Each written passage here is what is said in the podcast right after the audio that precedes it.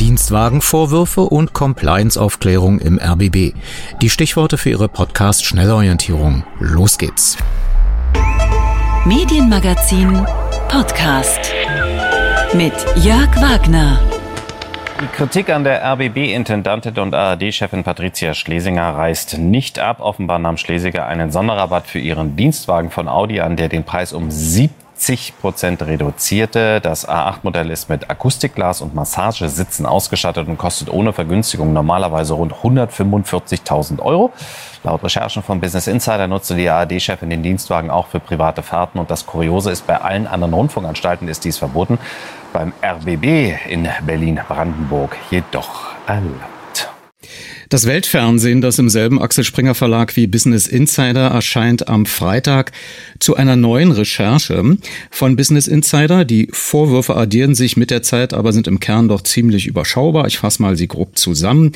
Waren die Beratungen des Ehemanns von Frau Schlesinger für die Messe GmbH vermittelt durch den RBB Verwaltungsratsvorsitzenden Wolf-Dieter Wolf regelgerecht oder eine Vorteilsnahme weil er Herrn Wolf bei dienstlichen Begegnungen seiner Frau zum Beispiel kennengelernt hat, begünstigt die Planung und der Bau des digitalen Medienhauses den RBB Verwaltungsratsvorsitzenden bzw. Geschäftspartner, sind dienstliche Abendessen in Privaträumen statthaft, waren Privatpersonen anwesend, und jetzt, Sie haben es gerade gehört, neu hinzugekommen, sind Privatfahrten mit dem Dienstwagen regelgerecht und vor allen Dingen einen solchen Dienstwagen der Oberklasse.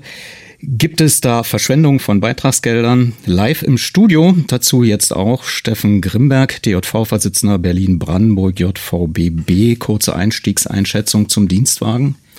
Naja, der Dienstwagen ist, wie unser Bundesvorsitzender das auch genannt hat, das i-Tüpfelchen. Das ist sicherlich nicht der heftigste Vorwurf. Außerdem ist es ja offensichtlich so, beim RBB ist es möglich, den Dienstwagen auch für private Fahrten zu nutzen. Ob sich Frau Schlesinger einen Gefallen damit getan hat, also eine derartige Luxuskarosse anzumieten bei einem öffentlich-rechtlichen Rundfunk, der den Geboten der Sparsamkeit besonders verpflichtet ist, das steht auf einem anderen Blatt. Wir hören gleich dazu den RBB-Sprecher Justus Demmer und auch im Verlauf des Medienmagazins in der Ausgabe vom 30. Juli die RBB-Personalratschefin Sabine Jauer. Und das natürlich wie gewohnt. Vom Mund zum Ohr auf dem Strahle der elektrischen Kraft.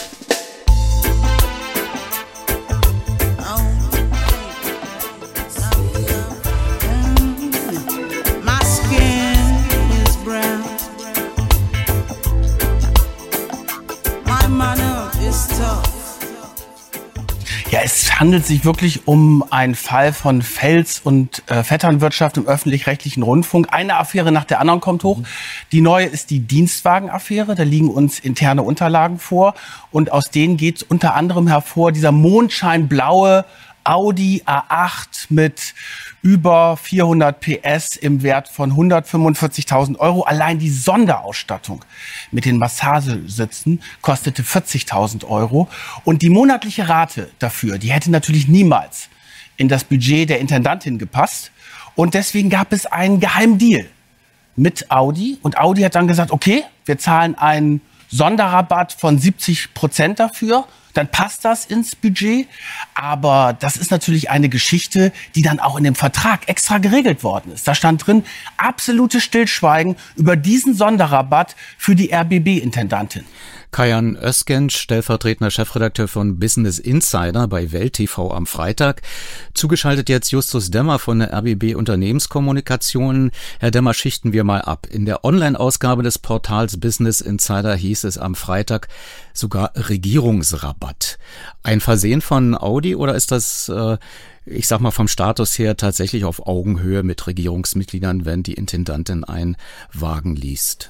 Ich grüße Sie, Herr Wagner. Verzeihen Sie mir, aber ich muss ein bisschen vorher schon anfangen mit Abschichten, weil in dem O-Ton, ich komme gleich gerne auf den Regierungsrabatt zurück, geht es los mit Filz und Affären. Und für uns ist schon wichtig, dass aus unserer Sicht das dann bisher doch nur behauptete Affären sind. Und dass rund um diese Behauptungen es ganz umfangreiche Untersuchungen jetzt im RBB gibt, um zu sehen, was ist da wirklich dran. Das heißt, wir sind da mitten in der tatsächlichen Aufklärung. Wir sind noch nicht im Zustand der Verurteilung. Das möchte ich gern vorwegschicken. Sehen Sie es mir nach. Zurück zum Stichwort Regierungsrabatte. Ich kenne das äh, Wort Behördenrabatt dazu. das ist nun auch kein Feld, in dem ich mich täglich bewege. Aber was ich gelernt habe, ist, dass Autohersteller für bestimmte Fahrzeugklassen bestimmte Rabatte anbieten, die dann unter diese Bezeichnung fallen. Da stehen wir gerade. Massagesitze, der nächste Vorwurf, war oder Falschbehauptung? Ich habe sie noch nicht ausprobiert. Von daher glaube ich mal, dass sich die Kollegen von Business Insider ausgerechnet dieses Detail nicht einfach ausdenken. Ich glaube aber, dass diese Form der Diskussion ähm, nur dazu dienen soll, irgendeine Art von Unbehagen beim Zuhörer zu wecken, weil es gibt ja nur zwei Lesarten. Entweder das Auto ist zu teuer und zu gut ausgestattet, dann wäre die Frage, sollen wir ein so teures Auto mit Beitragsgeldern kaufen? Das haben wir nicht gemacht. Der andere Vorwurf ist, der ist aber ja genau in die entgegengesetzte Richtung, das Auto ist zu billig. Wir haben Rabatte gewährt bekommen, die wir nicht äh, hätten bekommen können. Also reden wir über zu teuer, dann reden wir über Massagesitze oder reden wir zu billig, dann reden wir über die Rabatte. Privatchauffeur, vermutlich in der Verkürzung der Überschrift, aber durch den Artikel erklärt, Dienstchauffeur, der auch Privatbesorgungen erledigen oder ihren Mann chauffieren muss. Stimmen die Fakten? Es gibt eine Klausel im Dienstvertrag der Intendantin, ähm, die sagt, dass Auto und äh, Fahrer ihr auch zur privaten Nutzung zur Verfügung stehen. Und was dann genau bei dieser privaten Nutzung äh, passiert, weiß ich nicht. Ich bin da nicht bei. Aber wir haben erstmal keinen Anlass zu der Vermutung, dass es widerrechtliche Nutzung des Wagens gab. Aber auch das kann gerne nochmal Teil einer erneuten Untersuchung sein. Wir wollen da nichts vertuschen. Business Insider behauptet, dass diese Konstellation mit der Privatnutzung nicht ARD üblich sei. Hat der RBB da eigene Maßstäbe? Ich kann jetzt hier an dieser Stelle tatsächlich nur für den RBB sprechen und seine Maßstäbe und die Frage, ist gegen geltende Bestimmungen beim RBB verstoßen worden? Und das sehe ich im Moment nicht. Weiteres Zitat, geheime Unterlagen offenbaren die brisanten Dienstwagendeals von ARD-Chefin Schlesinger. Geheim, Herr Demmer, hatte der RBB-Verwaltungsrat keine Kenntnis? Also zunächst mal hatten schon mal alle bei uns im Haus Kenntnis, die sich um den Dienstwagen der Chefin kümmern. Das regelt die ja nicht selbst, sondern dafür haben wir eine Abteilung Einkauf etc. Das heißt, da gehen die Verträge hin, da liegen die vor. Also so richtig geheim ist das schon mal nicht, sondern das folgt all, auch das folgt alles den Regeln, die so ein Haus wie der RBB für solche Beschaffungen hat. An welcher Stelle in der Beschaffung dieses Autos äh, jetzt der Verwaltungsrat ins Spiel kommen sollte, kann ich mir im Moment gar nicht vorstellen. Bild fasst in der Samstagausgabe zusammen, die Chefin des öffentlich-rechtlichen Rundfunksenders RBB rührte für Audi die Werbetrommel und bezahlte das auch noch mit unseren Gebühren. Mal abgesehen davon, dass es Rundfunkbeiträge sind, aber ist die Behauptung dennoch wahr? Mir ist keine Situation erinnerlich oder vor Augen. Ich habe auch noch nie von einer Situation gehört, wo unsere Intendantin Werbung für Audi gemacht hätte abseits dessen, dass sie in ihr Auto einsteigt und aus ihrem Auto aussteigt. Also ich finde, das ist eine Verkürzung, die jeder Grundlage entbehrt.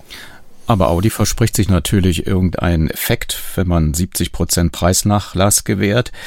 Ist das einfach nur, weil Audi so gut ist oder weil die vielleicht auch sagen, wir haben bei unseren Kunden auch eine RBB-Intendantin und ARD-Vorsitzende? Aber würde sich dieses Argument nicht für jedes andere Auto, für jeden anderen Autohersteller genauso finden lassen? Und das ist ja wiederum was, was Audi mit sich abmachen muss. Dafür können wir ja am Ende keine Verantwortung übernehmen. Aber letztlich ist das ja ein Zeichen nach außen. Hier reist die RBB-Intendantin wie ein Staatsoberhaupt mit einem 145.000 Euro Auto, denn die 70 Prozent Rabatt sind ja nicht sichtbar.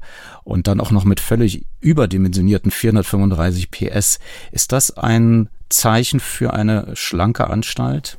Das ist eine Diskussion, Herr Wagner, die können wir wahrscheinlich von morgens bis abends äh, führen. Wann ist der Preis angemessen? Wann ist die PS-Zahl angemessen? Wie viel Hubraum soll so ein Wagen haben. Also ich glaube, da gibt es äh, keine vernünftige Grenze, an der wir uns orientieren können. Jetzt ist das Auto so, wie es ist. Und wir müssen uns mit dem Vorwurf auseinandersetzen. Für mich ist das der Kern des Vorwurfs, dass wir vielleicht Rabatte in Anspruch genommen haben, die wir nicht hätten in Anspruch nehmen sollen. Das klären wir im Zweifelsfall. Aus unserer heutigen Sicht ist dem schlicht nicht so gewesen. Nun gibt es ja ähm, Dienstanweisungen im RBB und äh, da ist ja eine Vorteilnahme äh, durchaus einbegriffen, wenn sie alle nutzen können. Aber nicht alle RBB-Mitarbeiterinnen und Mitarbeiter können solche Rabatte ähm, bekommen. Ist da nicht vielleicht doch irgendwas schiefgelaufen? Wie gesagt, wir sind ja fern davon, uns einer erneuten Prüfung dazu verschließen. Gleichzeitig steht in unserem internen Regelwerk auch, dass branchenübliche Rabatte durchaus in Anspruch genommen werden können. Und daraus, dass Audi den Rabatt gewährt, schließe ich erstmal, dass der branchenüblich ist. Vielleicht liege ich falsch, dann werden wir das lernen in den nächsten Wochen. Meint Justus Demmer von der RBB Unternehmenskommunikation. Vielen Dank. Ich danke Ihnen, Herr Wagner.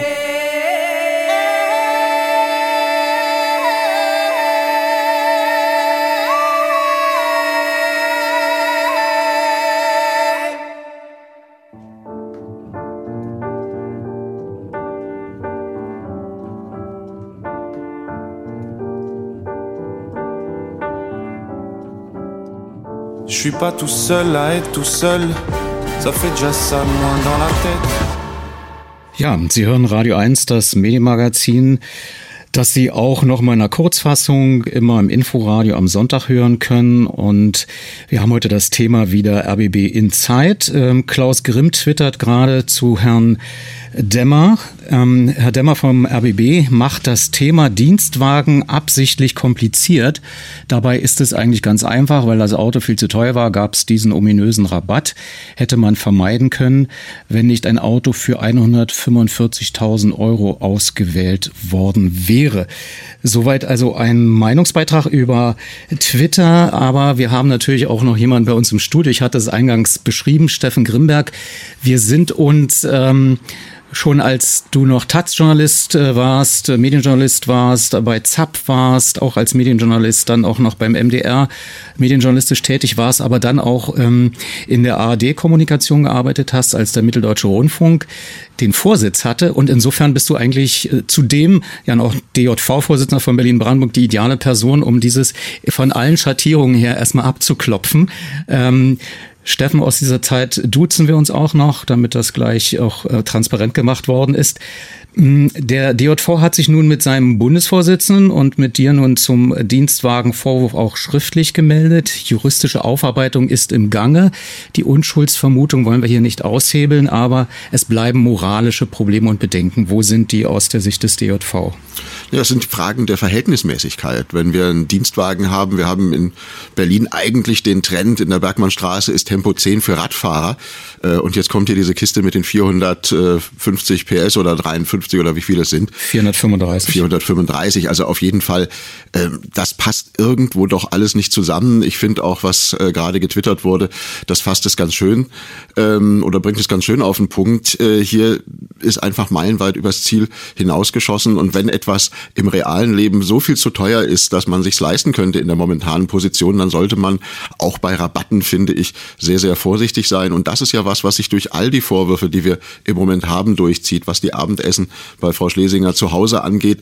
Mit der dienstlichen Veranlassung ja, aber wenn man sich mal umhört bei Firmen, auch bei anderen öffentlich-rechtlichen Anstalten, dann sagen die alle, also das ist bei uns schon seit Jahren nicht mehr üblich, da lassen wir die Finger von, weil es eben immer ein Geschmäckler hat, aus dem man nicht rauskommt. Und ich glaube, das ist hier was, was eben bei ganz vielen Geschichten ähm, bei Frau Schlesinger immer wieder durchbricht, einer Art, sie selber sagt ja, sie fühlt sich von einer Kampagne verfolgt, sie sieht ja eine, eine Medienkampagne auch gegen den RBB im Gange. Das würde ich sagen, das war am Anfang nicht so, dass jetzt viele recherchieren und natürlich jeder Stein umgedreht wird. Das hat sie, glaube ich, selber aber auch durch sehr ungeschickte Reaktionen, auch sehr ungeschickte Kommunikation selber heraufbeschworen. Nun gibt es ja offenbar innerhalb der ARD auch unterschiedliche Standards und sie ist ja ARD-Vorsitzende. Ähm, wie kann man denn das Problem irgendwie vielleicht vereinheitlichen? Also es gibt ja den Auftrag Strukturen Reform der Politik, das ist äh, das Kürzel dafür, hier auch für eine Vereinheitlichung insgesamt zu sorgen. Aber das hatte man bisher nicht auf dem Schirm, oder? Ja, zumindest nicht bei den Dienstwägen. Und ich glaube auch nicht, dass das unbedingt der allerwichtigste Punkt ist, wo man innerhalb der ARD mal reformieren sollte und könnte und muss. Ähm, Nichtsdestotrotz ist es tatsächlich so, da gibt es unterschiedliche Standards bei den verschiedenen ARD-Anstalten. Damit glaube ich, könnte man auch leben. Es kommt ja eher darauf an, wie man das dann äh, zu seinen Bedingungen sozusagen auslegt. Und da ist es in der Tat so, also eine derartig breite private Nutzung zum Beispiel kenne ich von anderen Anstalten nicht, die offensichtlich hier beim RBB aber erlaubt ist. Aber da hat Justus Demmer, glaube ich, das Richtige gesagt. Da muss der RBB noch mal selber drüber reden, ob er das jetzt noch für zeitgemäß hält. Fragen wir den DJV-Vorsitzenden, äh, der ja auch im Netzwerk Recherche, so habe ich das zumindest mal beobachtet, heiß diskutiert hat über überhaupt Journalistenrabatte. Ja, das ist eine, also ich, ich äh, mach mal hier transparent, ich war ja DDR-Bürger, bin äh, mit dem Wechsel der Systeme belehrt worden, was Journalisten hier dürfen und was sie nicht dürfen. Und aber es gab dann noch immer so Tipps und da hieß es, du bist ja blöd, wenn du hier nicht einen Journalistenrabatt nimmst für ein Auto oder für ein Telefon. Am Anfang habe ich das irgendwie als äh, ja, Gegenleistung für mitunter Überstunden empfunden, dass man sich dann beim Telefon, das hat ja damals extrem viel gekostet, das Handy zum Beispiel pro Minute 99 Cent, kann ich mich noch erinnern, äh, dass man dann sagte, okay, dann nimmt man einen Journalistentarif. Und irgendwann gab es aber diese Diskussion innerhalb der Journalisten selbst, ist das noch zeitgemäß, machen wir uns damit nicht verdächtig, ähm, wenn wir dann über diese Konzerne berichten, vielleicht zu gefällig zu berichten und so weiter. Wo ist denn da der DJV zurzeit im, im Stand, äh, was Journalistenrabatte anbelangt? Wir lehnen Journalistenrabatte jetzt nicht ganz grundsätzlich ab, aber wir mahnen äh, unsere Mitglieder dazu, sich das sehr genau zu überlegen. Denn es ist ganz genauso, wie du sagst. Es ist immer eine Erwartung einer gewissen Gefälligkeit. Und natürlich, das habt ihr ja in eurem Gespräch, Justus Demmer und äh, du, äh, über den Dienstwagen schon gehabt. Natürlich verspricht sich Audi etwas davon, wenn die ARD-Vorsitzende aus einer ihrer Karossen steigt. Und ich persönlich kann nur sagen, ich nehme keine Journalistenrabatte in Anspruch und ich rate eigentlich auch allen Kolleginnen und Kollegen, Kollegen, das nicht zu tun. Und ich kann auch erfreut sagen, dass vor allem bei den jüngeren Kolleginnen und Kollegen das de facto jetzt auch schon eine Tabuzone darstellt. Genau, das mache ich auch transparent. Also irgendwann habe ich mit diesem Diskussionsprozess, der sehr wichtig war, der innerhalb der Journalisten und Journalistinnen im Netzwerk Recherche geführt wurden, die waren sehr weit vorne mit Thomas Leif, dem damaligen Vorsitzenden, hat das genützt, auch so ein Bewusstsein selbst ähm, herzustellen und sich nicht von, ähm, ja, ich sag mal, alten Westkollegen hier beeinflussen zu lassen, dass man ja schön dumm ist, wenn man das nicht machte. Wir machen eine ganz kurze Zäsur, Steffen Grimberg vom DJV Berlin-Brandenburg, hören uns ein Interview an nach der nächsten Musik, was ich heute führen konnte mit der Personalratschefin des RBB und sind dann gleich wieder mit einer aktuellen Einschätzung dabei. Feels like I'm on the bottom of the low, can't get high. Loaded gun without a trigger.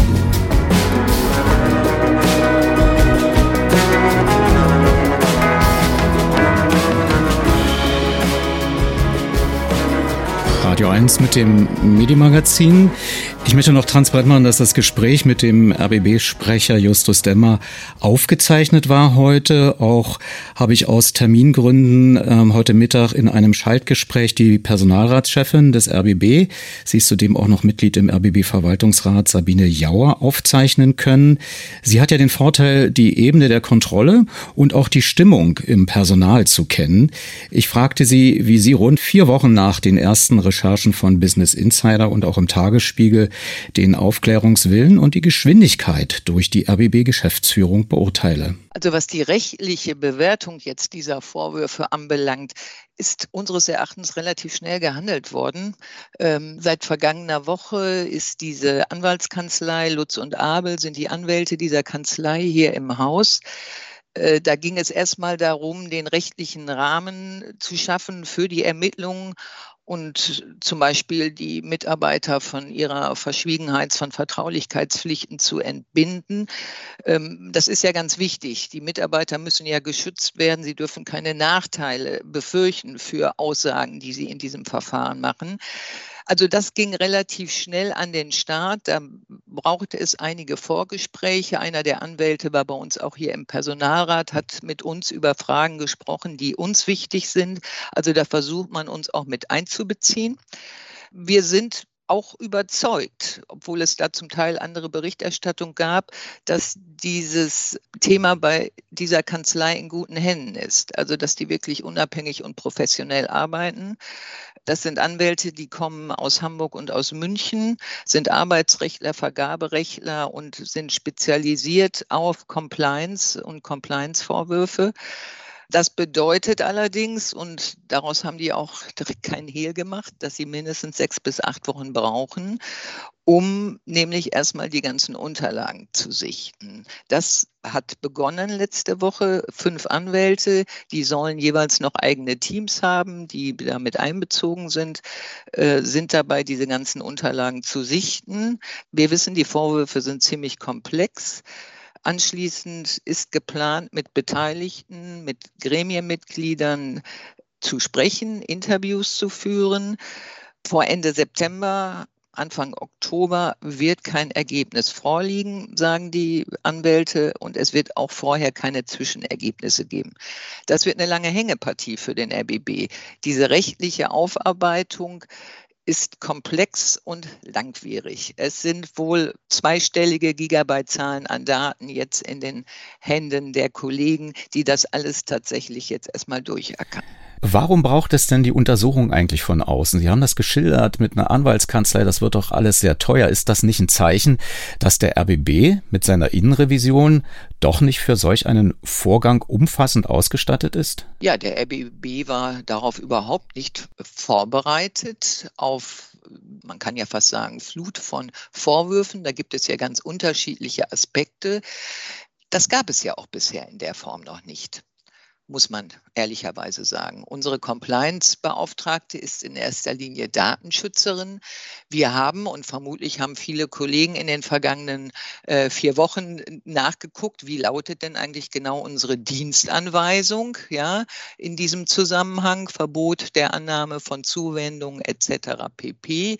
Möglicherweise auch, als es dann um den Dienstwagen ging, wurde auch nochmal nachgelesen, ist das jetzt ein Compliance-Fall oder nicht? Ist er das? Ist das ein Compliance-Fall aus Ihrer Sicht? Aus meiner Sicht ja. Aber ich bin keine Juristin. Aus meiner Sicht ja, weil ähm, alle anderen Mitarbeiter im Haus keine Chance haben, zu so einem Vorteil einen äh, Wagen zu leasen oder zu kaufen. Und das ist laut Dienstanweisung aber äh, die Voraussetzung, um solche Firmen- oder Geschäftskundenrabatte anzunehmen.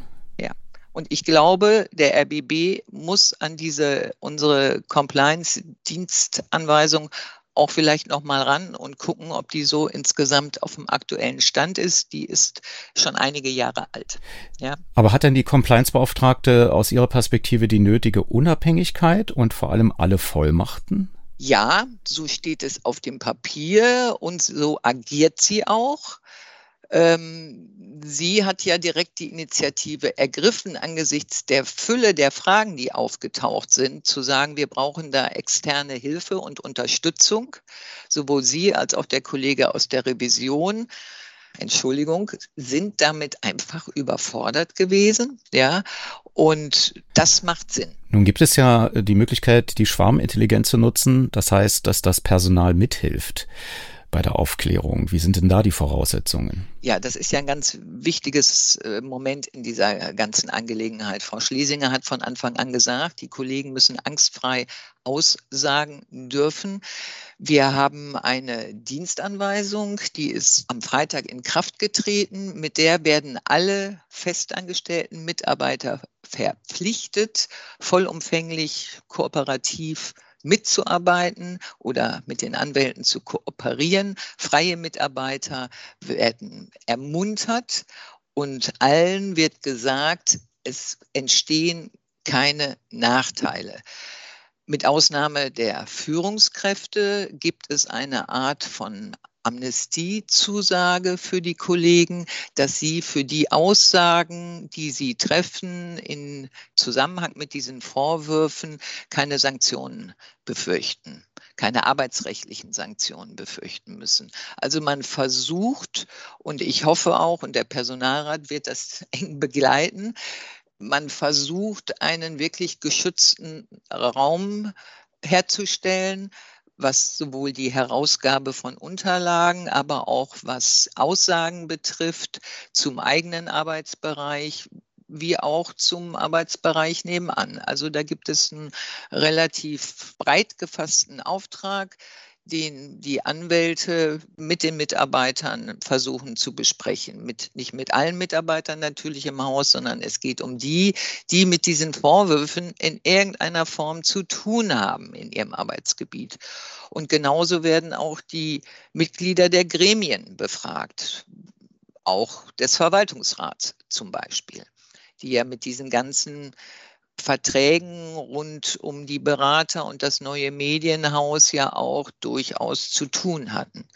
Es gibt darüber hinaus, das finde ich wirklich eine, eine, sehr, sehr gute Idee, ähm, das Vorhaben, beziehungsweise nächste Woche ähm, soll das an den Start gehen, eine Art ähm, anonymes Hinweissystem über unser Intranet. Wir haben damit ganz gute Erfahrungen im Zusammenhang mit MeToo gemacht wo nämlich Kollegen und Kolleginnen tatsächlich sich anonym melden können und in diesem Fall nur die Anwälte der Kanzlei darauf Zugriff haben auf äh, diese Post und mit den Kollegen in Verbindung treten können und es den Kollegen dann auch überlassen ist, äh, anonym zu bleiben oder äh, sich zu erkennen zu geben und das Gespräch zu suchen. Also auf der Ebene sehe ich einen, einen sehr professionellen, eindeutigen Aufklärungswillen.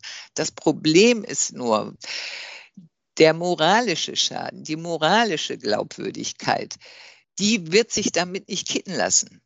Die Frage ist, wie gehen wir damit um, dass Dinge vielleicht juristisch dann einwandfrei waren, aber eigentlich kein guter Stil sind. Ja, sicherlich, da gab es ja auch in dieser Krisenkommunikation dann Veränderungen in diesen Tagen nachdem Frau Schlesinger erst mit Hinweis auf die laufenden Ermittlungen es abgelehnt hat, sowohl vor dem Hauptausschuss aufzutreten, als auch sich hier im Haus in der Form von Versammlung zu äußern, gab es dann A, erste Interviews. Zweitens war Frau Schlesinger in der vergangenen Woche in einer Reihe von Redaktionen unterwegs, beziehungsweise gab es hybride Veranstaltungen, wo sie sich den Fragen der Kollegen gestellt hat.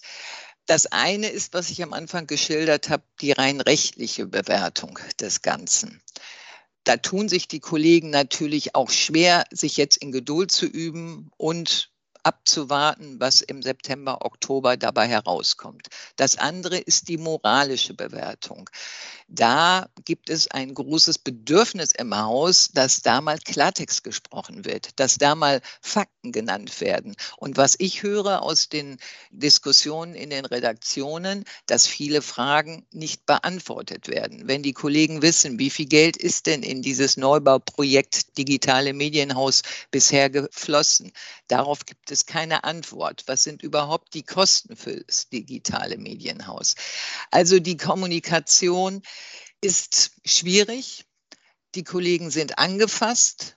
Die Kollegen berichten, dass sie in einer ganz heftigen Glaubwürdigkeitsfalle stecken und sagen, das stehen wir die nächsten Wochen und Monate nicht durch jeder Journalist, der recherchiert in Berlin und in Brandenburg, muss sich gefallen lassen, gefragt zu werden, was ist denn bei euch los? Es kann doch nicht sein, dass ihr hier bei uns nach Unregelmäßigkeiten sucht und selbst im eigenen Haus, und das ist ja die Außenwahrnehmung, so lasch oder so selbstbewusst damit umgeht, nach dem Motto, äh, das wird schon alles rechtend sein. Ja, die Kollegen sagen, wir brauchen ganz dringend eine Proaktivität, ein bisschen Demut und Buße. Man muss die Sachen auf den Tisch legen. Wir müssen uns ehrlich machen. Wir müssen an dieser Außenwahrnehmung etwas verändern auf die Dauer.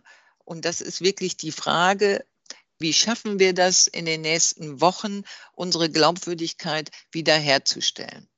Die Kollegen sind zermürbt und kommen in den Sender jeden Tag mit der Sorge, was gibt's heute wieder Neues? Das wird wahrscheinlich die Unternehmenskultur der nächsten Jahre prägen, wie man aus dieser Krise praktisch neu zueinander findet. Ähm, wie sehen Sie da auch die Voraussetzungen, dass sich auch Rundfunkrat und Verwaltungsrat möglicherweise ändern müssen in der Kontrolle? Mein Eindruck ist, dass durch beide Gremien ein, ein großer Schub geht, dass es da viele Diskussionen gibt, auch Fragen nach eigenen Versäumnissen, drücke ich es mal so aus. Ähm, ich habe selten eine so lebendige, substanzielle Diskussion im Rundfunkrat erlebt wie bei der Sondersitzung kürzlich. Und auch im Verwaltungsrat, wo ja hinter verschlossenen Türen diskutiert wird, kann ich Ihnen sagen, wird ganz viel diskutiert darüber, wie man seine Arbeit künftig neu aufstellt. Also ich habe den Eindruck, da wird es Veränderungen geben. Und wenn es etwas Gutes an solchen Krisen gibt, dann ja, dass sich Dinge auch zum Guten wandeln.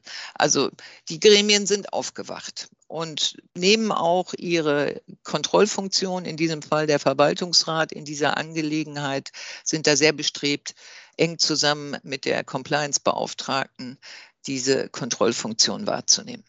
Meint die Personalratschefin des RBB und das Mitglied im RBB-Verwaltungsrat Sabine Jauer.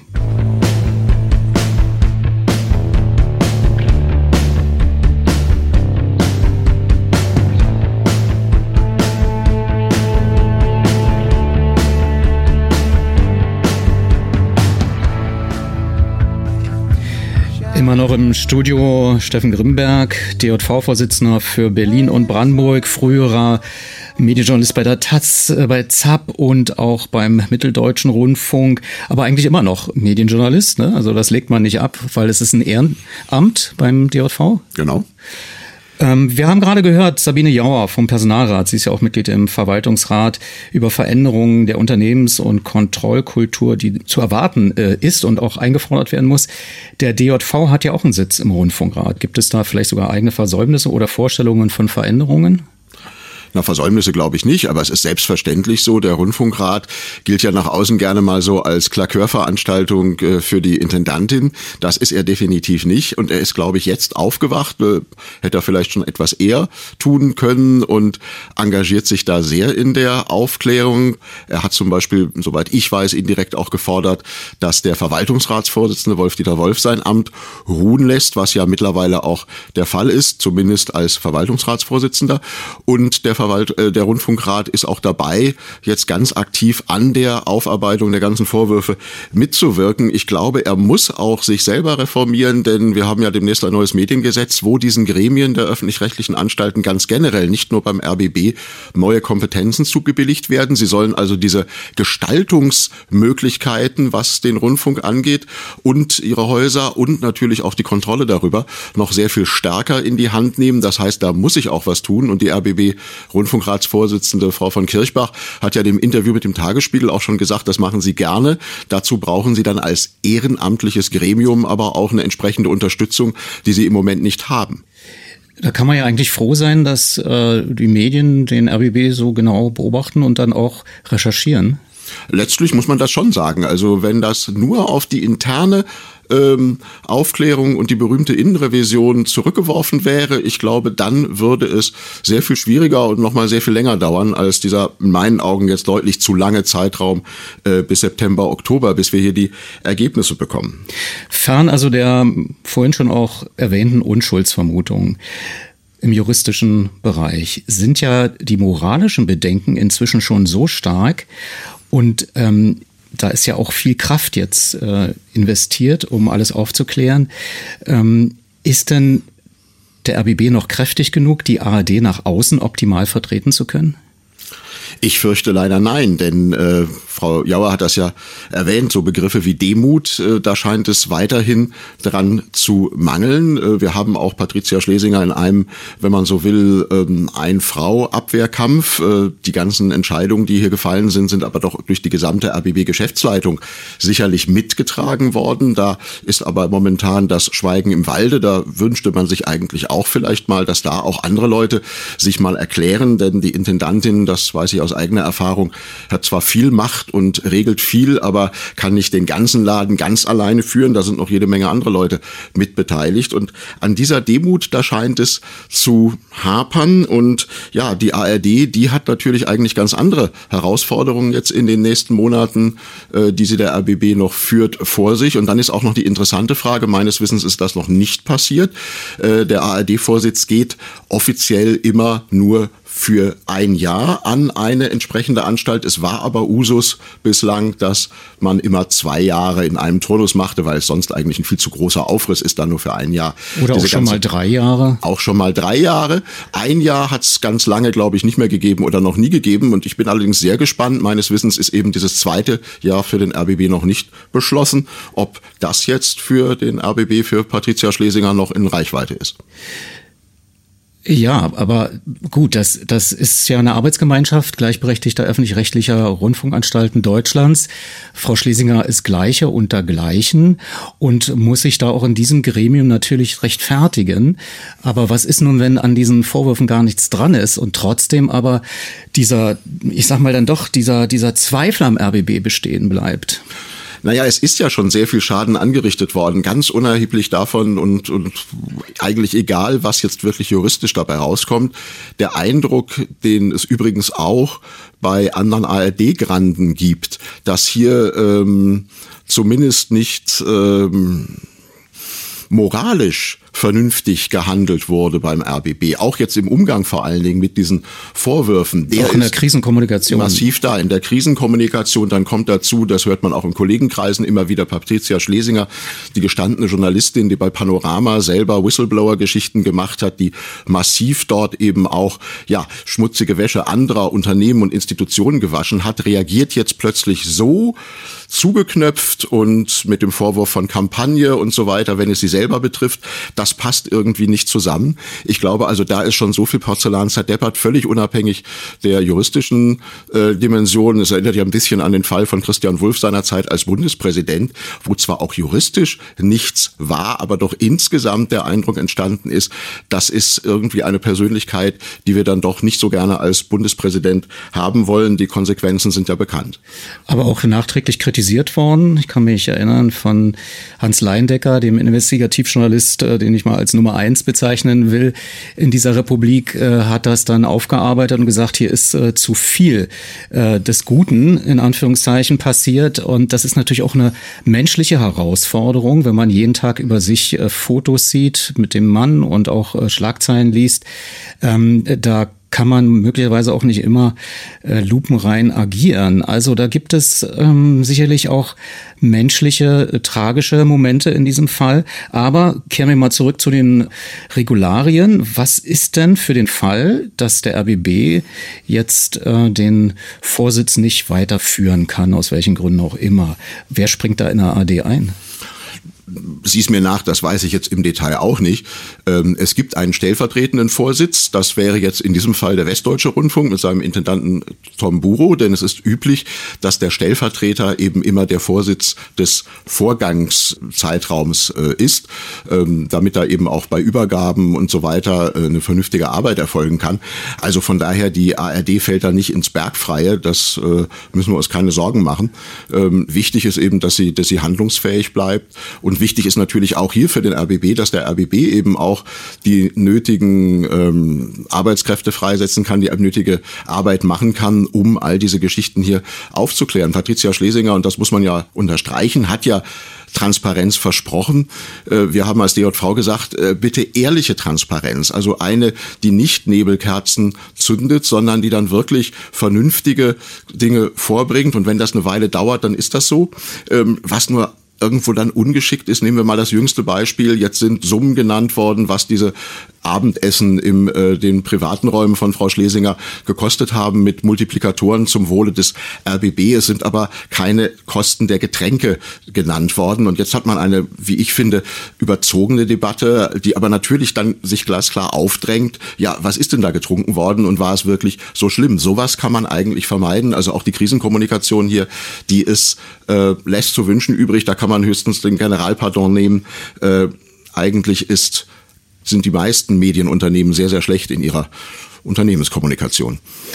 Meint der DJV-Vorsitzende für Berlin und Brandenburg, Steffen Grimberg, früherer ARD-Sprecher und auch in mehreren Redaktionen als Medienjournalist tätig gewesen oder noch tätig. Wir werden das Thema, äh, ich fürchte, auch noch in die nächste Woche ziehen müssen. Ich bitte da gleich um Verständnis, aber es gibt ja auch ein legitimes Interesse an den Prozessen im RBB und ich sag mal, die Möglichkeit, transparent informiert zu werden über diese ganzen Vorgänge ist ja auch nicht so üppig, als dass ich darauf jetzt äh, nächste Woche verzichten wollen würde. Also Sie bleiben, äh, liebe Beitragszahler und Zahler, angeschlossen, wenn Sie das Medimagazin nächste Woche wieder einschalten. Erstmal bis hierhin vielen Dank, Steffen Grimberg. Radio 1 zählt 2 und 20 zusammen und feiert die schöne Jubiläumsparty 20 plus 2 am 13. August ab 21 Uhr überall in der Kulturbrauerei. Die schöne Jubiläumsparty 20 plus 2 mit Volker Wiebrecht und Robert Skopin live und lesend, mit Westbam und Tok Tok vs. Sophie O im Kesselhaus, mit Dr. Pop und Lea Streisand, mit Streetfoodmarkt und Radio 1 Bier. Mit Live-Aufzeichnung von Bonnie's Ranch, dem Radio 1 Podcast mit Katrin und Thomas Bosch. Und mit der tanzbarsten Musik der Stadt. Die schöne Jubiläumsparty 20 plus 2. Radio 1. Nur für Erwachsene.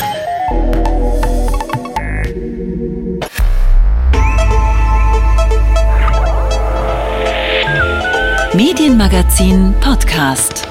Bonustrack. Das Medienmagazin in seiner mittlerweile 25-jährigen Geschichte hat logischerweise schon die eine oder andere Medienkrise erlebt, aber auch neugeborene Ideen begleitet.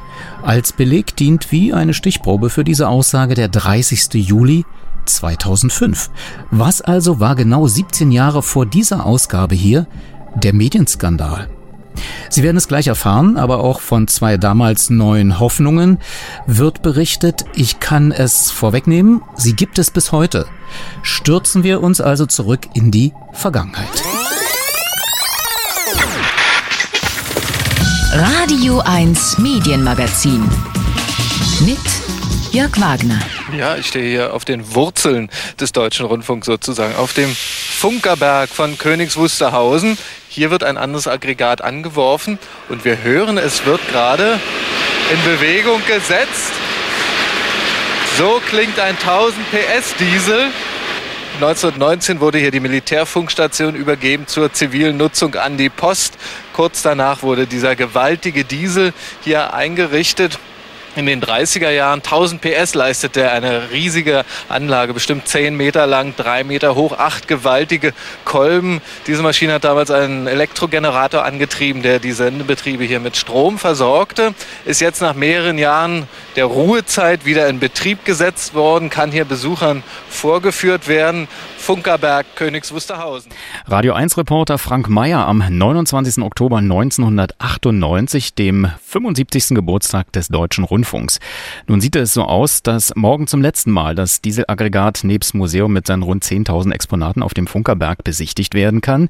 Die Deutsche Telekom möchte die jährlichen Kosten von einer halben Million Euro für die Erhaltung der technischen Anlagen auf dem Funkerberg nicht mehr aufbringen. Sie müsse bei vier Rundfunkmuseen Prioritäten setzen. Die besenreine Übergabe der Räumlichkeiten wird für den 3. August erwartet. Geöffnet ist morgen von 13 bis 17 Uhr. Informationen im Netz unter funkerberg.de. Ich kann nur hoffen, die Telekom bereut nicht eines Tages diese kulturlose Maschinenstürmerei zugunsten des Profits und lässt sich dann äh, die alte Schallaufnahme von Gustav Schönwald vorspielen. Ich bin ein Idiot. Ich bin ein Idiot, denn meine Nase ist ganz rot und mein Gehirn, das wiegt kein Lot. Ich bin ein Idiot. Oh Gott, oh Gott, oh Gott, oh Gott, oh Gott, oh Gott, oh Gott. Ich habe auch keinen Verstand, ich habe auch keinen Verstand. Der ist mir einfach durchgebrannt, als ich woanders festgerannt. Ich habe auch keinen Verstand. Wie komme ich jetzt von keinem Verstand zum erneuten Thema der Schleichwerbung im Medienmagazin in der Ausgabe vom 30. Juli 2005? Vielleicht so, hat hier bei manchen Produzenten und Chefs nur der Verstand ausgesetzt oder ist es vielleicht ein systembedingtes Prinzip? Welche Diskussionen gibt es in der EU? Im Fahrwasser der ARD-Affäre strudelt zurzeit auch das Kinderradio Teddy, mehr in circa einer halben Stunde, sowie wie letztes Mal angekündigt eine Einführung in das noch relativ neue Medium Podcasting. Und das alles wieder vom Mund zum Ohr auf dem Strahle der elektrischen Kraft.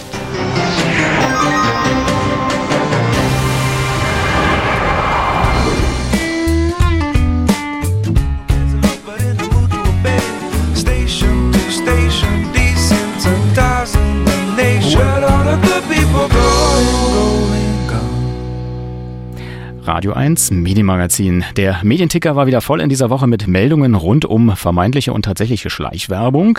SWR will Schleichwerbeeinnahmen spenden, Rix Wohnwelten laut ZDF regulär finanziert, keine Schleichwerbung bei Pilava, NDR sperrt Landpartie wegen Eigenwerbung des Regisseurs, ARD verteidigt Musikeinsätze im Marienhof, Stern Doppelpunkt auch ARD Infosendungen sind Ziel von Produkt PR, BR Rundfunkrat gegen Lockerung des Schleichwerbeverbots, SR findet keine Schleichwerbung in Heimatsendung. Netzwerk Recherche. Schleichwerbungsaffäre vollständig aufklären. Am Radio 1 Telefon begrüße ich Ministerpräsident AD Professor Dr. Bernhard Vogel, Vorsitzender der Konrad-Adenauer-Stiftung und stellvertretender Vorsitzender des ZDF-Verwaltungsrates. Guten Abend. Guten Abend, Herr Wagner. Sie gelten ja als Geburtshelfer des privaten Rundfunks in der Bundesrepublik, denn Sie waren mal Ministerpräsident in Rheinland-Pfalz, in dem bekanntlich das Ludwigshafener Kabel-Pilotprojekt startete. Sie begleiten viele Jahre schon das ZDF als Gremienmitglied, waren als Ministerpräsident Thürings bestens mit dem Mitteldeutschen Rundfunk vertraut. Wann und wo sind hier vielleicht bestimmte Prinzipien oder Sitten über Bord geworfen worden? Also äh, die von Ihnen zitierten Schlagzeilen zeigen, es ist nicht nur Aufmerksamkeit, sondern große Nervosität, auch ein gewisses Maß an Verwirrung ausgebrochen. Und vielleicht sollte man versuchen, äh, trotz sommerlicher Wärme ein bisschen Ordnung hineinzubringen. Äh, zunächst, dass das Thema diskutiert wird, ist gut und nützlich. Es ist völlig zu trennen von den Korruptionsvorwürfen gegen zwei Sportredakteure, äh, die sich in Haft befinden. Die beiden Dinge haben für mich nichts miteinander zu tun. Äh, die Schleichwerbungsdiskussion steht, glaube ich, erst am Anfang.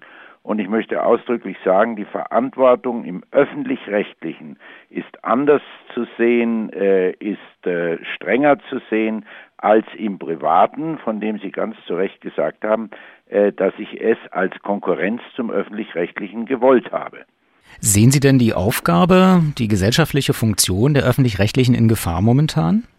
Äh, nein, nicht gleich in Gefahr. Aber ich möchte schon sagen, Gebührenzahler haben ein Recht darauf, dass die Tatsache, dass sie Gebühren zahlen, berücksichtigt wird und dass objektiv und unbeeinflusst informiert wird und dass deswegen im öffentlich-rechtlichen eine strikte Trennung von Werbung und Programm äh, garantiert wird, wobei ich gleich hinzufüge mit Vernunft und nicht mit Hysterie.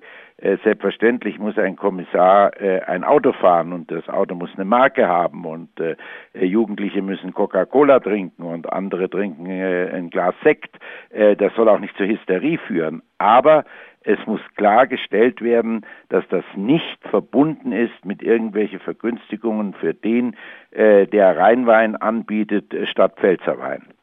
Sehen Sie aber dennoch vielleicht irgendwo einen Systemfehler bei ARD und ZDF? Ja, dass nicht äh, genügend aufgepasst worden ist äh, und dass äh, man erst äh, einen äh, Beobachter von außen, einen Kritiker äh, von außen brauchte, um auf das Thema aufmerksam zu machen und gleichzeitig die Größe äh, des Missbrauchs etwa bei Bavaria, der größten öffentlich-rechtlichen Produktionsgesellschaft, äh, festzustellen. Das hätte man auch selber merken müssen und nicht erst äh, aufgefordert werden müssen dazu. Die ARD hat äh, gestern in einer Schaltkonferenz vereinbart, eine Clearingstelle unter Vorsitz des SWR-Justiziars Dr. Hermann Eicher einzurichten. Diese Arbeitsgruppe soll sowohl die laufende Aufklärungsarbeit in den einzelnen Anstalten als auch die Vorkehrungen gegen weitere Schleichwerbungsfälle koordinieren.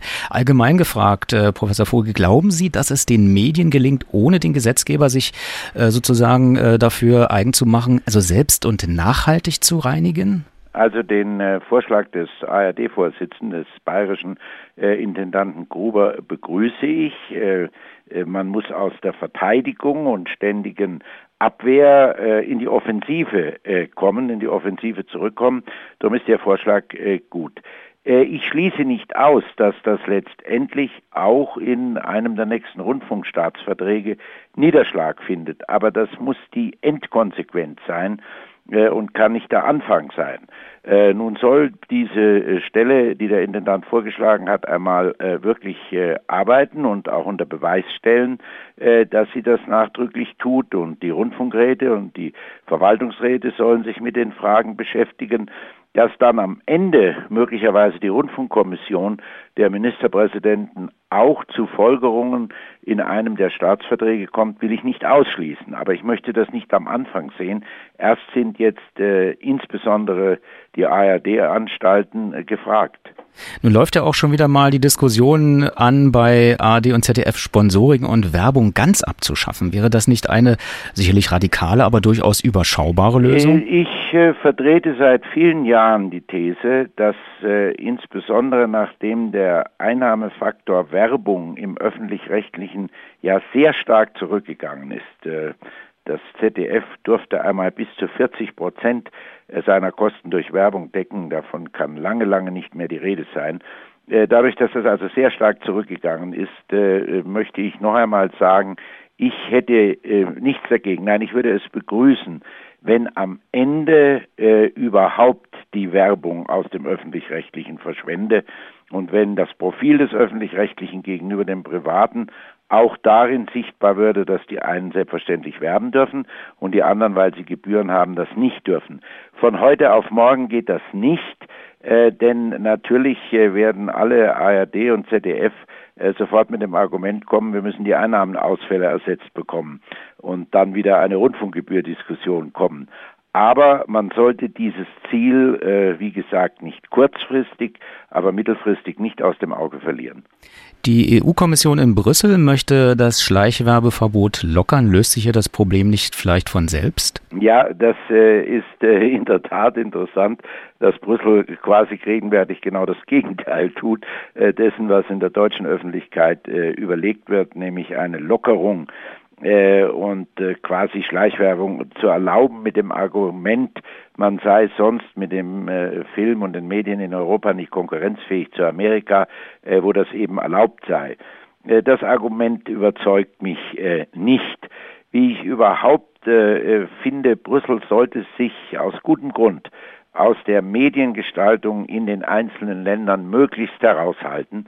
Hier gibt es Traditionen, bei uns beispielsweise äh, durch das öffentlich-rechtliche, äh, die sich bewährt haben und die nicht durch Brüssel gleichgehobelt werden sollten. Äh, insgesamt weniger Brüssel ist mehr Europa als nun auch da noch tätig zu werden. Es kommt aber hinzu, dass der Zeitpunkt dieser Schleichwerbungsdiskussion natürlich höchst unglücklich ist, weil ja gleichzeitig Brüssel, das ist wieder ein anderer Kommissar, eine Kommissarin, gleichzeitig Brüssel prüft, äh, ob der öffentlich-rechtliche äh, Rundfunk in Deutschland so überhaupt Brüssel-konform sei, äh, ob das nicht, ob die Gebühren nicht eine Beihilfe seien. Und außerdem unglückseligerweise äh, die ARD-Intendanten auch noch äh, äh, erwägen, eine Klage gegen die Ministerpräsidenten einzubringen wegen der Gebührenfestsetzung äh, was ich für einen völlig falschen Zeitpunkt halte. Äh, man muss gegenwärtig aufs engste zusammenarbeiten, auch Brüssel gegenüber, und kann sich, kann das aber nicht, wenn man sich gleichzeitig darauf vorbereitet, sich vor dem Kadi wiederzusehen. Meint Professor Dr. Bernhard Vogel, Ministerpräsident AD und Vorsitzender der Konrad-Adenauer-Stiftung im Radio 1 Medienmagazin. Vielen Dank dafür. Zur geplanten EU-Fernsehrichtlinie mit der liberalisierten Schleichwerbung gleich mehr von Ruth Hieronymi vom Europaparlament. Radio 1, nur für Erwachsene.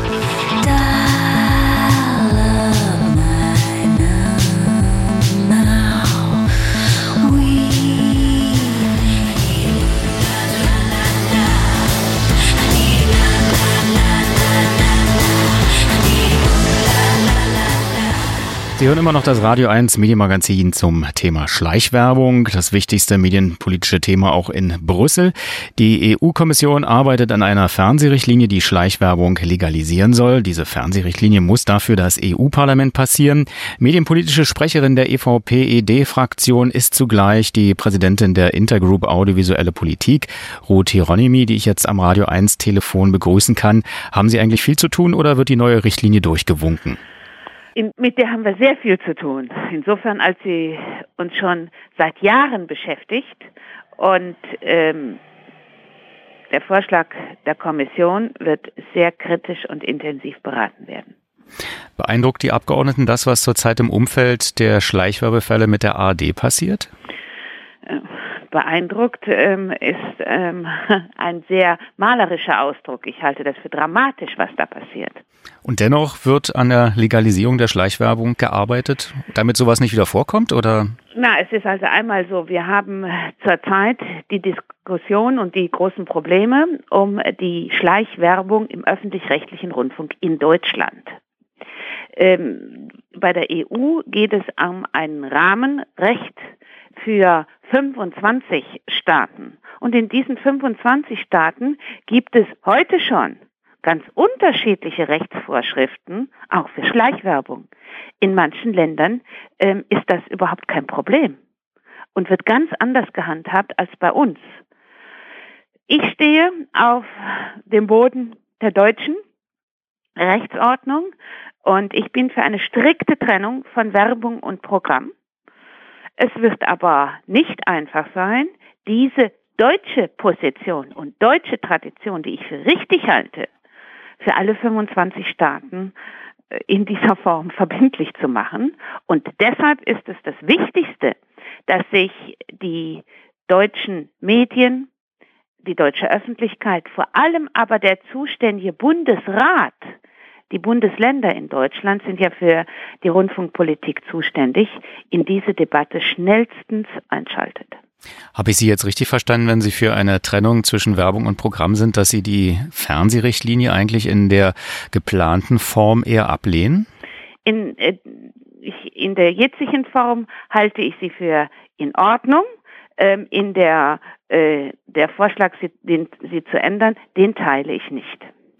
Würde denn vielleicht ein generelles Werbeverbot in Deutschland, was die öffentlich-rechtlichen betrifft, eher helfen, Ihre Position in Brüssel zu stärken?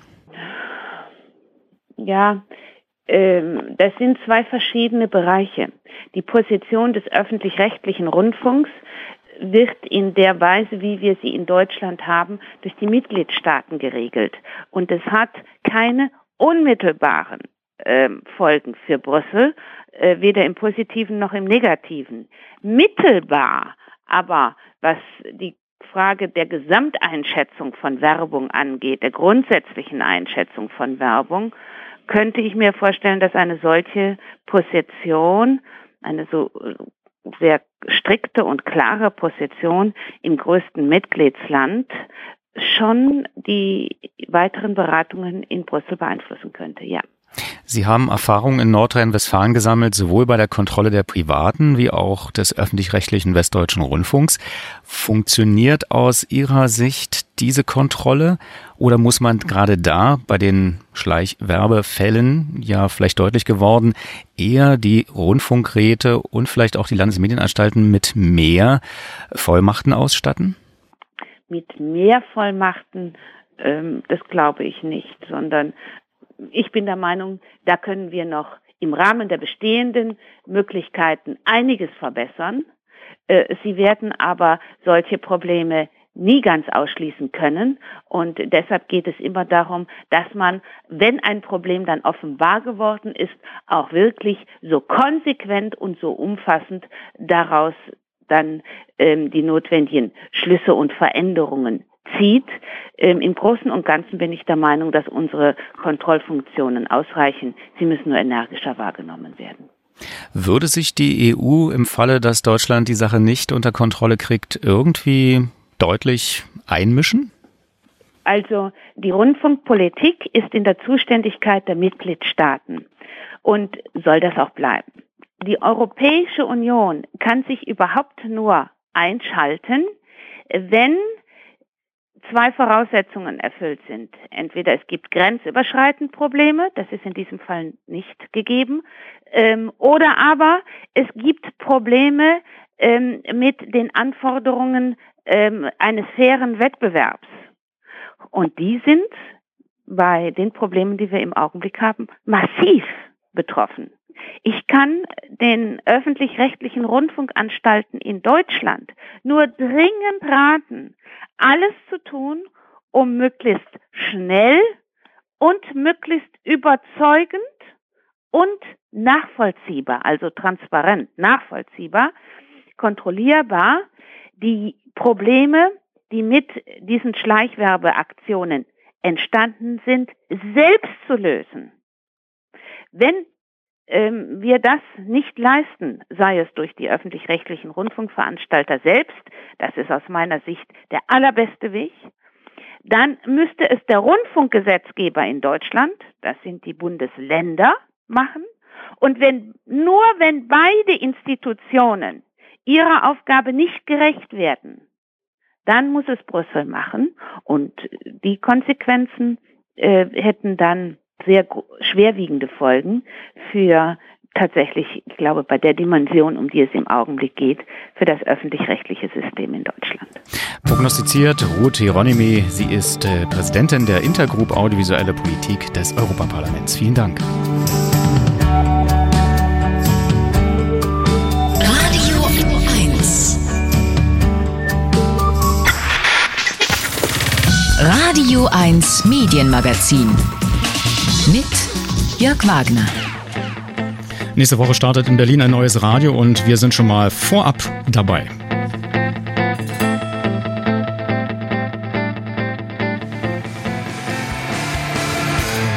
Radio 1 Medienmagazin. Nächste Woche ist es soweit, ich habe es gerade gesagt, auf der Berliner UKW-Frequenz 106,8 geht ein Kinder- und Familienprojekt on air, das nach äh, neun Jahren Vorbereitung eine wichtige Lücke in der Radioversorgung schließen kann. So zumindest meint es einer der geistigen Väter dieses Radios. Uwe Schneider, hallo. Servus, guten Abend. Lückenschließer. Bevor Besser wir, als Lückenbüßer, oder? Ja, ja, bevor wir uns von dir erzählen lassen, was das Innovative und Einmalige an Radio Teddy ist, ganz kurz zurück. Du warst ja auch mal Kind, ein sehr erfolgreiches. Darf ich ich nochmal den Sündenfall äh, hier raus. Wieso Sündenfall? Nein, lass ruhig ein Stückchen Kultur über den Äther.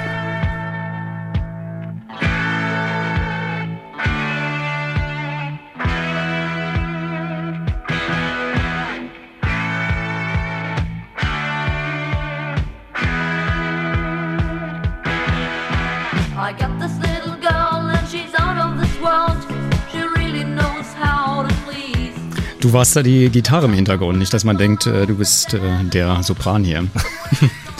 Du wolltest mal der weltbeste Gitarrist werden. Ja, und? Bin ich nicht? Nein, du machst jetzt ein, äh, ein Kinderradio. Warum?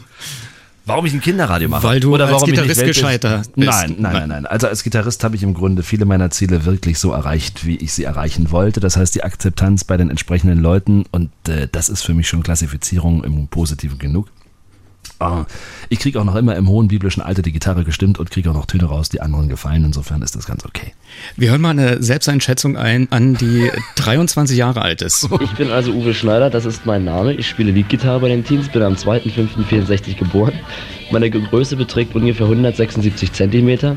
Ausbildung. Bei unserer Schallplattenfirma habe ich zurzeit ein einjähriges Volontariat genießen dürfen. Zurzeit hänge ich ein bisschen in der Luft, weil es steht gerade in der Schwebe, ob ich übernommen werde oder nicht. Mein Berufswunsch hängt eigentlich auf jeden Fall mit Musik zusammen, vielleicht Studiomusiker. Was schätze ich an den anderen? Das ist Pünktlichkeit, Zuverlässigkeit und Musikalität. Hobbys habe ich Gitarren, ja, Gitarren und Musik an sich. Ja, und du warst dann folgerichtig äh, gute Laune Moderator bei Rias 2, 100,6, Charlie, auch. Charlie 87,9. Ja. Hast aber dann irgendwann mal in Sachsen den Privatfunk mit aufgebaut, nach dem Intermezzo bei 88,8. Und jetzt der ganz große Knall nächsten Sonnabend. Wir so, ich bin, bin seit 96 äh, mehr oder weniger, habe ich die Kulissen gewechselt, also vom Mikrofon weg, mehr so in das äh, Management-Thema und habe dann mich um die, die strategische Ausrichtung von Radioprogrammen gekümmert und äh, war im Zuge dessen auch bei den Kollegen bei 88.8 oder jetzt auch in Sachsen bei dem Sachsen-Funkpaket. Und äh, du hast vielleicht den Grund mitgebracht. Deine Tochter sitzt hier und guckt ganz äh, aufmerksam zu. Ja, ist, ist sie neun Jahre alt? Sie ist neun Jahre alt. Also kann man davon ausgehen, damals wurde die Idee geboren für Radio Teddy und nun hat es geklappt. Warum hat das lange gedauert? Es ist ja nicht so, dass man sich eine Frequenz irgendwie auf dem freien Markt kaufen kann, sondern eine UKW-Frequenz ist ja ein begehrtes Gut, ein seltenes Gut vor allen Dingen. Und das bedeutet, man muss sich um eine UKW-Frequenz bemühen, also sprich bewerben. Das tat ich zusammen mit meinem Partner Uli Köhler. Ich glaube, es war im November 1996 das erste Mal. Da gab es also, 95 war die Idee geboren und dann gab es die erste freie Frequenz, die zur Ausschreibung stand. Und äh, ja, dann sind wir leider als zweiter Sieger durchs Ziel gegangen, zwar attestiert durch die MABB, also sprich durch die lizenzgebende Behörde, die Medienanstalt Berlin-Brandenburg, dass wir zwar ein ganz tolles Konzept haben, aber es hat nicht gereicht, man gab einem anderen den Vorzug und so war es dann, dass wir mehrere Anläufe brauchten im Grunde genommen und dann immer wurden wir als zweiter Sieger sozusagen gehandelt, aber jetzt haben wir halt das Glück gehabt. Im letzten Jahr wurden wir lizenziert und jetzt äh, am 6.8., also sprich heute in einer Woche, Punkt 11 Uhr gehen wir on air. Aber was ist das Schwierige an diesem Projekt, dass man die Medienanstalt so lange überzeugen musste? Wie, wie hört sich das Programm an? Das sind ja zwei Fragen. Auf einmal ist ja wie eine Kinderüberraschung. Was willst du jetzt wissen? In der Reihenfolge bitte. Also das Schwierige an dem Programm ist sicherlich erst einmal die Definition was könnte die Zielgruppe sein? Und wenn wir sagen, unsere Zielgruppe ist die Familie, dann klingt das zunächst ja unheimlich breit gefächert und äh, für Medienwissenschaftler nicht zuzuordnen, weil die sagen, na Moment mal, Zielgruppe, wir haben doch nur Zielgruppen 1449 und da gibt es noch Best Ages. Wie soll denn das funktionieren mit der Familie? Und wir haben die Definition genommen, was unterscheidet denn einen 34-Jährigen von einem 34-Jährigen? Im Zweifel doch nicht nur die musikalische Ausrichtung, sondern es kann doch dann eigentlich nur so ein bisschen was in seinem Umfeld zu finden sein und auch seine Verantwortlichkeit. Also haben wir doch den Mann in der Vaterrolle oder auch die Frau ist jetzt mal völlig nebensächlich. Ähm, und damit haben wir doch eigentlich auch schon mal die Verantwortlichkeit der Familie klargezogen, nämlich dass die Priorität in den Lebensumständen eine ganz, ganz andere ist und eine ganz andere Wahrnehmung von vielen Dingen als von Leuten, die nicht in einer Familie direkt sozusagen involviert sind. Und äh, deswegen ist unsere Zielgruppe die Familie. Das erst einmal herauszuarbeiten und dann auch den entsprechenden so klar zu machen, war schon schwierig. Und die Kernzielgruppe dessen, also sprich die Ausrichtung der einzelnen Programme im Laufe eines Tages, das richtet sich dann an die Altersgruppe der jeweiligen Kinder. Ähm, ich, wir sind ohne Kinderradio groß geworden und äh, sind auch. Wir haben es geschafft. Wir haben es geschafft. Aber was meinst du, kannst du damit äh, besser vermitteln? Äh, ist das jetzt eine besonders pädagogische Ansprechhaltung? Wir haben nicht äh, uns auf die Fahnen geschrieben, den moralischen oder edukativen oder welchen Zeigefinger auch immer hochzuhalten. Wir wollen das einzige äh, im Grunde äh, wie so ein elektronischer Freund sein. Lass mich mal so erklären, wenn ich zusammen mit meiner Tochter Radio höre, egal jetzt mit welche Programme, ich bin ja Berufszapper. Und äh, dann gibt es mit Sicherheit, bis auf einige, hier gerade bei Antenne Brandenburg oder bei 88.8, da gibt es so ein paar akustische Briefmarken mit Zappeduster oder dem Ohrenbär oder bei den Kollegen des Westdeutschen Rundfunkes gibt es was, oder auch beim Deutschlandfunk. Aber es gibt kein Programm, was ich im Grunde genommen ähm, ohne schlechtes Gewissen dauerhaft durchhören kann. Denn es gibt Themen, Vokabular oder auch gar Titel, wo ich sage, das ist jetzt nicht wirklich was für eine Neunjährige, schweige denn vielleicht für einen Vierjährigen oder dergleichen. Ähm, Kinderradio und Werbung, ich nehme mal an, ihr macht Werbung, ihr seid ja, ja ein Privatradio, das gibt erstmal einen schlechten Imagepunkt. Bislang haben wir äh, in der Erklärung damit keine Probleme gehabt und auch in der Verständnis, im Verständnis nicht, denn Kinder von Werbung fernzuhalten wäre ein Stück weit weltfremd, denn Kinder treffen jeden Tag irgendwo auf der Straße ungebremst und ungefiltert auf Werbung, die definitiv auch nicht für sie gemacht ist. Was wir mit äh, Radio Teddy machen wollen, wir müssen das Ganze ja irgendwie finanzieren ist, dass wir natürlich auch Werbung in homöopathischen Dosen anbieten. Das heißt auch nur zu bestimmten Zeiten, da wo Kleinstkinder zu erwarten sind, also vormittags oder in den frühen Abendstunden, wo wir sozusagen das akustische Sandmännchen machen, da wird es dann auch keine Werbung im klassischen Sinne von Spots geben. Es gibt eine freiwillige Selbstbeschränkung von der Minutenzahl. Es gibt eine freiwillige Selbstbeschränkung auf bestimmte Produktegruppen, die einfach ausgeschlossen sind, so wie Alkoholiker beziehungsweise äh, auch äh, bestimmte Medikamenten. Also wir haben da schon sehr feines, äh, so, sehr feine Stellschrauben, die wir da ansetzen, wo wir sagen, okay, was würde ich denn meiner eigenen Tochter zum Beispiel auch zutrauen oder zumuten und beziehungsweise auch ihren, ihren Mitschülerinnen oder dergleichen. Noch ein Imageflick äh, im Zuge der Transparenzforderung innerhalb der ARD taucht nun der Vorwurf auf, Radio Teddy sei ein Programm, an dem die ARD beteiligt ist. Kannst du das dementieren? Was heißt denn dementieren? Also man könnte es ja mal formal juristisch aufdröseln. Lasst es mich mal so gleich zu Beginn sagen. Ich halte es zunächst erst einmal für das Kettensäbeln Rasseln von einigen privaten Kollegen, die jetzt ihre Pfründe wegschwimmen sehen, weil sie sagen, ups, da gibt's ja doch was. Das ist ja doch nicht nur irgendwie so dahergesagt, da gibt's ja doch ein Kinder- und Familienradio. Und könnte uns das vielleicht schaden? Das halt schicken wir erstmal voraus. Ist das Dann jetzt äh, an Motor FM gerichtet? Nö, Wir Nein. wussten das ja vorher. Das war ja im Vorfeld auch schon klar. Die sich die Frequenz mit euch teilen müssen. Genau, und das Mhm. hatten wir vorher. Äh, wir sind ja von der MABB gemeinsam in Aussicht genommen worden. Der eine für die 6, also wir von 6 bis 21 Uhr und der Kollege Renner für die übrige Zeit. Und wir hätten das ja auch ablehnen können, denn wir hatten uns ja beide für 24 Stunden beworben, haben das aber beide so in friedlicher Koexistenz angenommen, weil natürlich für die, für die familiäre und kindliche Ausrichtung 6 bis 21 Uhr nahezu perfekt ist. Und das Konzept, was äh, der Kollege Renner davor hat, ist das in den Abendstunden eigentlich auch ziemlich gut. Ähm, dass wir dann kollegial gesagt haben, pass mal auf, bis wir so weit sind mit unserem Funkhaus, denn wir wollen erst mit dem Funkhaus starten, wenn das Funkhaus wirklich auch steht, technisch, ähm, kannst du so lange bei uns funken und kannst Promotion für dein Programm machen. Das war einfach eine, eine, eine kollegial nachbarschaftliche Art, wo wir gesagt haben, mach's doch einfach in Abstimmung mit der MHBB. Nun sind wir seit Anfang Juli mit unserer Sendeschleife drauf auf der 106.8, wo wir halt einfach, also der Köhler und ich, mein Kollege, äh, dann erklären, was wir mit dem Programm eigentlich vorhaben. Gibt es denn nun eine Beteiligung von der ARD? Über die Bavaria, Odeon AG? Also meine Partner sind neben Uli Köhler, meinem anderen Geschäftsführer der Filmpark Babelsberg als Mehrheitsgesellschafter und dann gibt es die Firma Ascania Radio GmbH. Die wiederum ist gegründet von der Odeon und an der Odeon ist wiederum die Bavaria beteiligt. Und an der Bavaria wiederum, da ist jetzt, sind einige ARD-Anstalten beteiligt. Wie weit jetzt dieser Einfluss da durchfällt, kann jetzt mal jeder Hobbyjurist selber bei sich ausrechnen. sind ja fast kirche Verwirrungen, die da stattfinden. Ähm, Absolut. Der SWR-Intendant meinte, man müsse da Klarheit schaffen. Ist sowas geplant? Ich habe ihn noch bei keiner Gesellschafterversammlung am Tisch gesehen und weiß auch nicht, dass er kommt. Insofern hat er da auch sich nicht wirklich einzumischen. Ich kann das nur so kollegial sagen. Ich wüsste nicht, dass er bei mir Gesellschafter ist. Hören wir mal ganz kurz rein. Also da müssen wir sozusagen noch das wache Argusauge drauf werfen und sehen, wie sich das entwickelt mit den Verwicklungen. um Unabhängig Beteiligung. davon, wenn ich das noch sagen darf, selbst wenn es da formelle Anmerkungen geben könnte, geht's mir so mal als Radiomacher, als Kollege so ein bisschen auf den Zeiger, dass man viel darüber diskutiert, ist denn das so statthaft oder ist das nicht statthaft, anstatt darüber zu diskutieren oder zu sagen, hey, da gibt's mal eine neue Idee, lass uns da mal gucken, was daraus wird. Meckern können wir doch hinterher. Äh, aber diese formelle Anmerkung, dass das sozusagen jetzt überschattet, dass da wirklich was Neues kommt, das ist dann schon etwas, wo ich sage, also unter Kollegen macht man das eigentlich nicht. Zumal es ja auch Beteiligung des Westdeutschen Rundfunks an NRW-Radio gibt. Auch der Radio Saarländische Salü. Rundfunk, Salü, genau. Äh, es gibt da viele Möglichkeiten. Äh, Public-Private Partnership ist ja nun nicht so was wirklich Schlechtes. Äh, und insofern lassen wir mal diese Diskussion jetzt im, im, im, im Raum, sollen da Leute darüber diskutieren, die die Zeit dafür haben und dann werden wir halt entsprechend darauf reagieren, gar keine Frage. Fakt ist, am 6.8., sprich heute in einer Woche, Punkt 11 Uhr geht Radio Teddy on Air und ich glaube, das ist überfällig und gut so. Ähm, ich schließe mich an diesen Hoffnungen und Wünschen und äh, wir hören mal ganz kurz noch rein. Du hast eine CD mitgebracht. Familienradio. Absolute Sahne. Ich drücke euch die Daumen und am 6. August komme ich auch vorbei. Das ist Frank. Airport, Ganz bestimmt. Bis bald. Tschüss. Das ist ein Ausschnitt aus unserer Sendeschleife. Übrigens, es wird bei Radio Teddy zwei verschiedene Telefonnummern geben. Eine, bei der Sie und ihr uns erreichen könnt, wenn es irgendetwas zu erzählen gibt. Eine Nummer, die von fast überall aus nur den sogenannten Ortstarif kostet. Und es wird eine Telefonnummer geben, mit der wir verschiedene Gewinnaktionen spielen. Die kostet 49 Cent pro Anruf. Damit finanzieren wir einmal die Preise, aber was noch viel wichtiger ist, hier können gleichzeitig mehrere Leute anrufen und spielen und das macht ja oft viel mehr Spaß. Das ist übrigens mit einer normalen Telefonnummer nicht möglich. Und eine normale Gewinnspielpostkarte bei der Deutschen Post kostet auch mehr und dauert viel länger. Stimmt. Aber keine Sorge, wir sagen das dann immer vorher im Programm rechtzeitig an.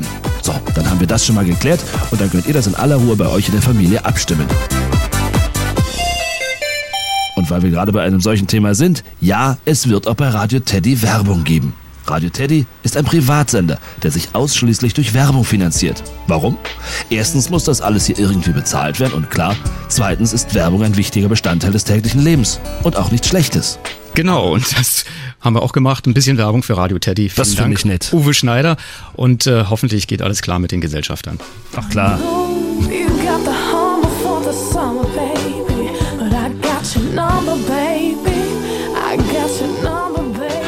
Radio 1 Medienmagazin on demand. Radio1.de slash Sendungen slash Medienmagazin. Das Radio 1 Medienmagazin im Netz zum zeitversetzten Anhören bereits seit Ende 1999, damit also längst Routine. Seit einigen Monaten scheint sich im Internet eine eigene Abspiel- und Anhörkultur zu entwickeln, für die der Begriff Podcasting steht, die nicht das Hören aus dem Netz heraus nutzt, während man im Internet ist, sondern sich Audiodateien herunterlädt und diese dann in der Regel anhört, wenn man seinen PC vom Internet getrennt hat. Holger Bruns hat sich mit diesem Phänomen beschäftigt und ist uns jetzt äh, zugeschaltet. Zunächst ganz kurz mal zur Begriffsbestimmung. Podcasting ist ja ein Kunstwort. Ja, Namensgeber war der iPod von Apple.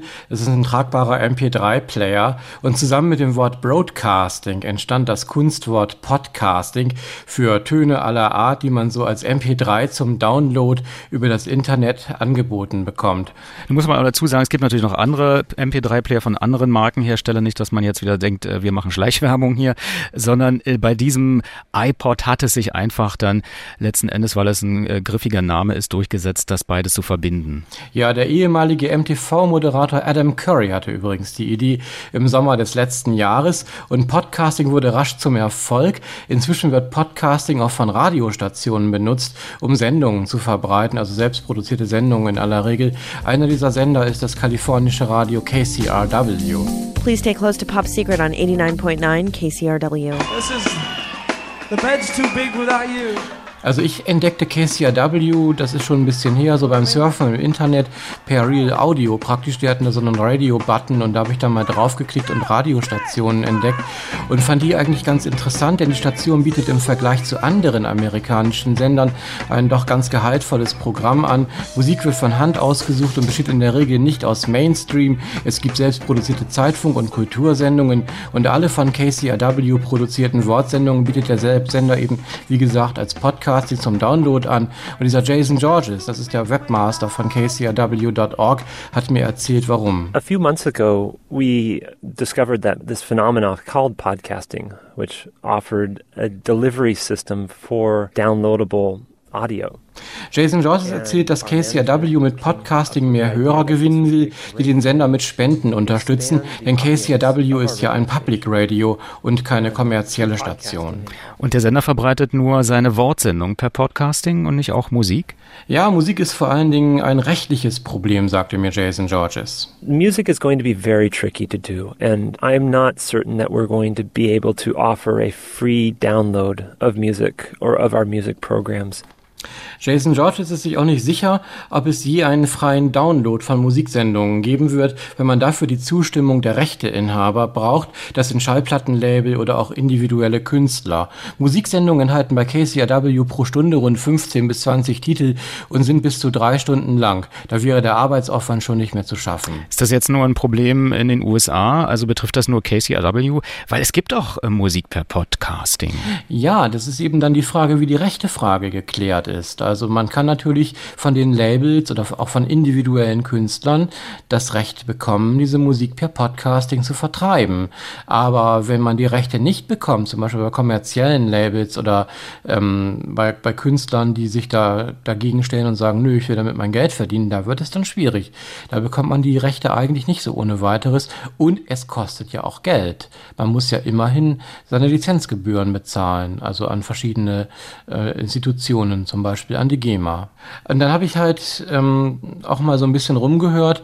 Es gibt halt relativ viel Musik, die auch per Podcasting dann angeboten wird, trotz alledem, obwohl das rechtlich ein wackeliges Terrain ist, was möglicherweise auch damit zusammenhängt, also dass es überhaupt solche Musikangebote gibt. Es kann durchaus sein, dass das ist eine Vermutung von mir, ähm, die Musikindustrie und ihre Verwertungsgesellschaften da nicht so hinterhergehen können, dass sich jetzt jedes einzelne Podcast, das angeboten wird, auch gleich irgendwie daraufhin prüfen, ob denn wohl der Verbreiter seine Rechte gesichert hat.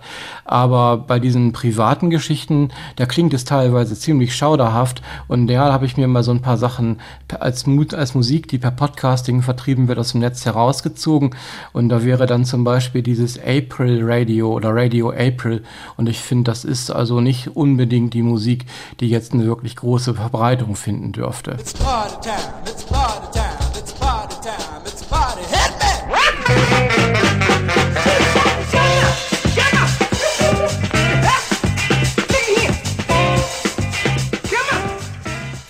Aber stellt Podcasting das Radio dann nicht selbst in Frage? Radio ist ja ein Weg Audios zu verbreiten, ob nun äh, aufgezeichnete Sachen oder auch live. Und Podcasting ist ja ein weiterer Weg, den so manch ein Medienexperte nun als Konkurrent zum bisherigen Rundfunk sieht. Naja, Podcasting wird von vielen Radiosendern angeboten, zum Beispiel auch von der Deutschen Welle, die ausgewählte Beiträge in mehreren Sprachen zum Download bereitstellt und auch vom Südwestrundfunk, der in Zusammenarbeit mit Weltreporter.net entstandene Radiobeiträge aus rein experimentellen Gründen podcastet. SWR 2 begann damit am 24. März und hatte allein im März 217.000 Besuche der Websites mit 167.000 Downloads verbucht. Auch die britische BBC nutzt das Podcasting. So kann man sich bei denen die tägliche Folge der Archers zum Beispiel herunterladen. Das ist so eine kleine Hörspielserie. Josh won't have school tomorrow. Why not? It's election day. Oh, yeah, of course. And the school is Locksley Barrett's polling station. Oh, and don't forget Usha's coming around for supper. Ja, seit einigen Monaten äh, Podcasting, ein Phänomen im Internet, das zeitversetzte Anhören von entweder Radiosendungen oder von selbstproduzierten Audios. Auch dieses Medienmagazin kann man entweder per Real Audio hören oder auch als MP3 runterladen. Das war Holger Bruns. Ich bedanke mich für die kurze Einführung in die Welt der Podcaster.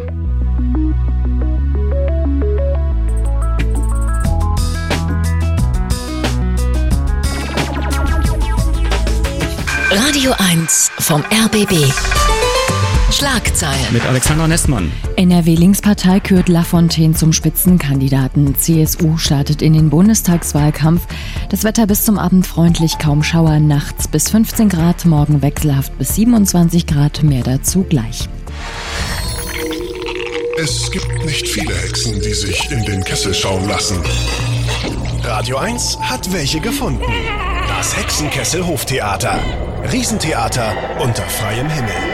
Viel Lärm um nichts. Immer dienstags bis samstags um 19.30 Uhr im Hexenkessel Hoftheater im Montbijou Park. Weitere Infos unter www.radio1.de. Das Hexenkessel Hoftheater.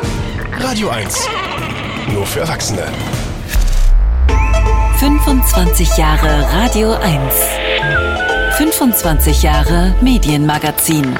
Damit zurück in der Gegenwart. Vielen Dank, dass Sie bis hierhin gefolgt sind. Empfehlen Sie uns gern weiter mit einem Link zu diesem Podcast, zum Beispiel zur ARD Audiothek mit der blaue Zeitmarkennavigation in der App. Und zur Zukunft, die nächste Ausgabe erscheint wieder in der Nacht zum kommenden Montag. Bis dahin. Radio 1 Medienmagazin. Vergessen Sie nicht, Ihre Antennen zu erden.